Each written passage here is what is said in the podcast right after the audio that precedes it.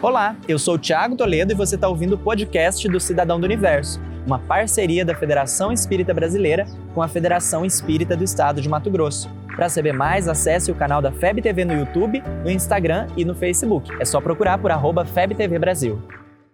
Imagina o universo. Agora imagina aquela fase da sua vida em que você ainda está se descobrindo, se apropriando do seu corpo, com os hormônios à flor da pele e a cabeça cheia de dúvidas. Você sabe de qual época eu estou falando? Como foi o seu ensino médio?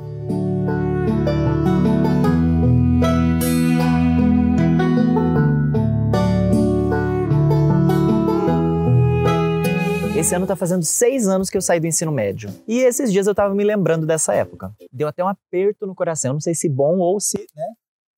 Sofrimento, imagens de dor e sofrimento. O fato é que nessa época da nossa vida é tudo tão intenso, tão 8 ou 80, tão vida ou morte. Para mim foi uma montanha russa emocional. Espiritualmente falando, é o momento em que o espírito toma contato com o seu passado, com as suas tendências de forma mais intensa, o que pode explicar muitas dificuldades. É momento de apropriação do próprio corpo, das próprias vontades, dos próprios impulsos se é que vocês me entendem. É um turbilhão de novidades chegando juntas, ao mesmo tempo, sem manual de instrução. Eu me lembro de coisas muito boas, de bons amigos, mas de algumas outras coisas que não foram tão legais assim também.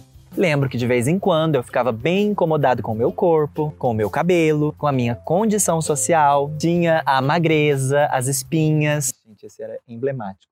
A falta de interesse por esportes. Eu lembro de participar de uma equipe de vôlei que eu detestava, mas eu tava lá morrendo de medo de levar bolada na cara. Eu lembro que às vezes eu fazia algumas coisas que não me deixavam muito bem. Eu era até um pouco sem critério, sabe? Mas o motivo de eu estar falando sobre isso é que talvez você esteja passando pelo mesmo momento na sua vida. E sabe de uma coisa? Vai com calma. Dá uma segurada, irmão.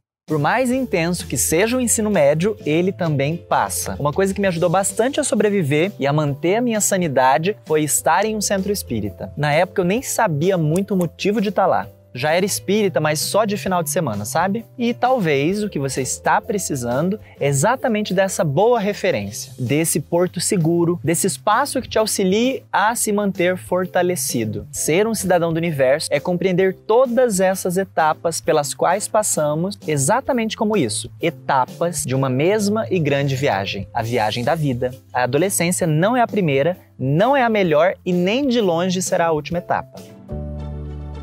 Você ouviu o podcast do Cidadão do Universo. Siga a gente nas redes sociais, arroba FebTV Brasil e até o próximo programa.